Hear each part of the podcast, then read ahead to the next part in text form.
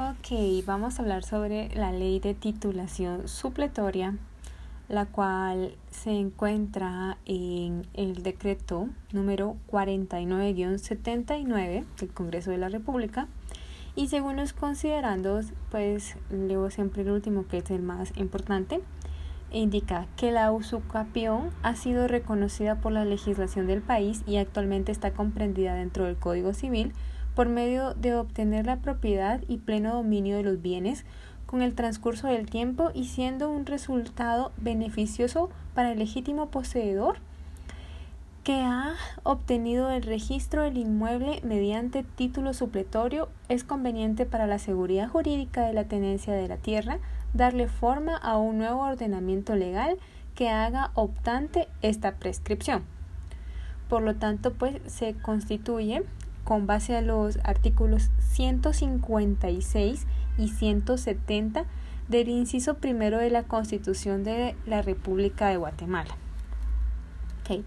La ley supletoria, vamos a hablar un poco, pues este es el procedimiento mediante el cual los poseedores legítimos de tierras que carecen de inscripción en el Registro General de la Propiedad llenan los requisitos exigidos en el ordenamiento civil sustantivo y las especificaciones de la ley titulación de tributaria. A través del autor de prueba, el procedimiento de titulación tributaria obtiene título supletorio, el cual sirve para inscribirlo en el registro general de la propiedad. El derecho de posesión sobre el bien inmueble poseído. Artículo 1. El poseedor de bien inmueble que carezca del título inscribible en el registro de la propiedad, paréntesis. Título inscribible sabemos que es un documento en el que a constar que es de él. Por ejemplo, una compraventa, mm, una donación, etc. Una partición. Eh, podrá solicitar su titulación supletoria ante un juez de primera instancia jurisdiccional del lugar en el que se encuentra ubicado. El interesado debe probar la posesión legítima, pacífica, pública, de buena fe y a nombre propio. Importante, requisitos. Posesión legítima, pacífica, pública, de buena fe y a nombre propio, durante el periodo no menor de 10 años. No menor de 10 años quiere decir que tienen que pasar 10 años o más, pudiendo agregar la que a sus antecedores siempre que reúnan los requisitos. ¿Sí?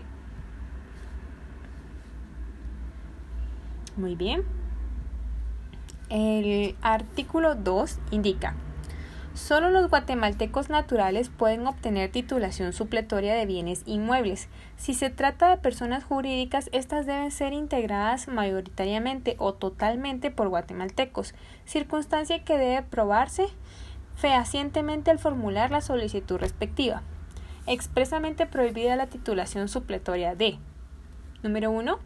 Bienes inmuebles mayores de 45.125 hectáreas bienes inmuebles citados en la franja transversal del norte y cualesquiera de las zonas de desarrollo agrario. Número 2. Número 3, perdón. Bienes inmuebles situados dentro de reservas de Estado y los excesos de la propiedad rústica o urbana. Y por último, número 5. Una misma persona no podrá titular supletoriamente terrenos colindantes si el propósito es alterar la extensión superficial máxima que autoriza la ley. Ok, pues ahí están los que no se pueden, ¿no? Artículo 5. Además de los requisitos señalados en el artículo 61 del Código Procesal Civil y Mercantil, que habla sobre el escrito inicial, el escrito inicial de diligencias voluntarias de titulación supletoria deberá contener declaración del solicitante sobre los siguientes extremos. O sea, los requisitos que indica el artículo 61 del Código Procesal Civil y Mercantil debe además llevar una declaración de la persona, ¿no? Una declaración judicial, pues es una declaración notarial en este caso, que indique lo siguiente. Primero, la descripción del inmueble indicando el nombre, dirección, si la tuviera ubicación con indicaciones de la aldea, municipio o departamento su extensión, así como la condición de rústico o urbano. Número 2. Nombres y apellidos de los colindantes actuales, especificando los linderos, las medidas lineales, servidumbres activas y pasivas, edificaciones, cultivos y cualesquiera otros detalles que hagan perfectamente la determinación. Número 3. Nombres y apellidos de las personas de quienes se adquirió la posesión, fecha y modo de la adquisición, acompañado de documentos que justifiquen de haberlo. Número 4 tiempo que el solicitante y sus antecedores han poseído el inmueble y declaración acerca de si sobre el mismo ha existido litigio, limitaciones o cuestiones pendientes, así como este no está inscrito en el registro de la propiedad. 6. Proposición de experto medidor que puede ser empírico o profesional colegiado. 7 Indicaciones de si el inmueble tiene o no matrícula fiscal y valor estimado real del bien a titular. Y proposición de dos testigos que sean vecinos y propietarios de bienes raíces en la jurisdicción municipal donde éste esté situado. Estando la solicitud conforme a derecho, el juez mandará, número 1, que con citación de los colindantes y las personas que aparecieren con interés en el inmueble se publique en el diario oficial por tres veces durante un mes los edictos correspondientes. Y, número dos, que se fijen edictos con igual contenido en el tribunal y en las municipalidades de la jurisdicción del inmueble, los que permanecerán expuestos durante 30 días. Si hay, si hay oposición, se procederá en la vía ordinaria según lo establece el artículo 9, el cual indica la persona que se considera afectada por las diligencias de titulación supletoria podrá presentarse ante el tribunal oponiéndose.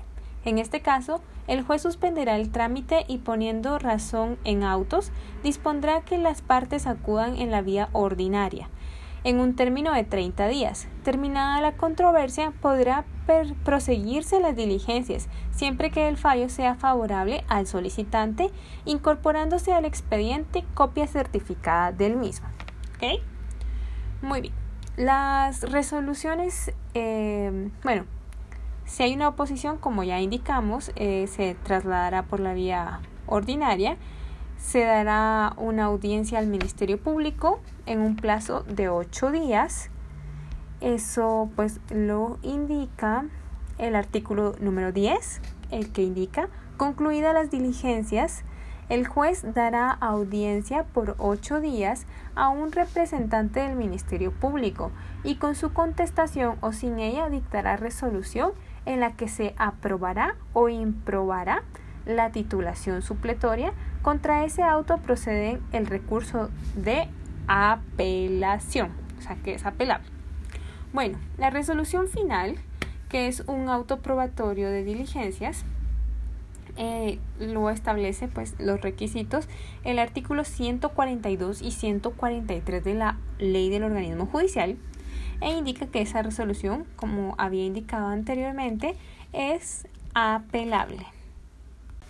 El artículo 11 establece que el auto aprobatorio de las diligencias deberá contener los requisitos señalados en la ley del organismo judicial.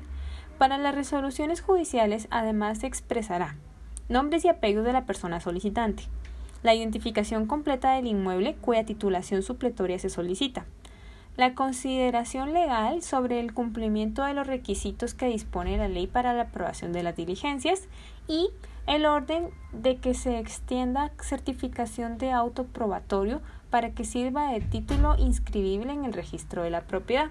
Contra las resoluciones que denieguen o suspendan el trámite de titulación supletoria y las que aprueben o lo denieguen, finalmente el título procede en recurso de apelación interpuesto por quienes intervengan legalmente. El que pretenda mediante las diligencias de titulación supletoria titular un inmueble cuya titulación esté prohibida por la ley o que ya esté inscrito en el registro de la propiedad, incurrirá en el delito de la falsedad ideológica que establece el Código Penal, además de las sanciones dispuestas por el Código Penal que impondrá al responsable una multa de 100.000 quetzales. Cuando no haya transcurrido el plazo, solo podrán revisarse las diligencias de titulación supletoria por parte interesada, Procuraduría General de la Nación. El trámite es por vía de incidentes y el objeto ver si se cumplió los requisitos establecidos por la ley. ¿Quiénes pueden ejercitar la acción de nulidad en las diligencias de titulación supletoria? Pues nada más y nada menos que el Ministerio Público y cualquier interesado. El Ministerio Público puede actuar por iniciativa propia o por una denuncia. Si la nulidad se declara con lugar, se demandará cancelar la inscripción en el registro de la propiedad, se certificará lo conducente para los efectos de las sanciones penales. Las disposiciones transitorias y derogativas. Quedan derogados el decreto 232 del Congreso y sus reformas, decreto 31-78 del Congreso, desarrollo del Real Decreto sobre Política de Vivienda Protección Oficial, queda derogado cualquier otra disposición que se oponga a esta ley. Los tribunales resolverán las diligencias de titulación supletoria con su anterioridad a la vigencia de este decreto si se hubiese suspendido. Artículo 19 establece la titulación supletoria de bienes inmuebles poseídos por comunidades, a los que se refiere el artículo 133 de la Constitución de la República, pendientes de resolución en los tribunales, continúan su trámite hasta lograr su inscripción en el registro de la propiedad, aplicándosele a tales expedientes la presente ley sin importar su extensión y siempre que no estén ubicados en zonas expresamente prohibidas. Esta disposición será aplicable a aquellos casos que se inicien en tanto se emita la ley de carácter especial o a las que se refiere la misma norma constitucional citada.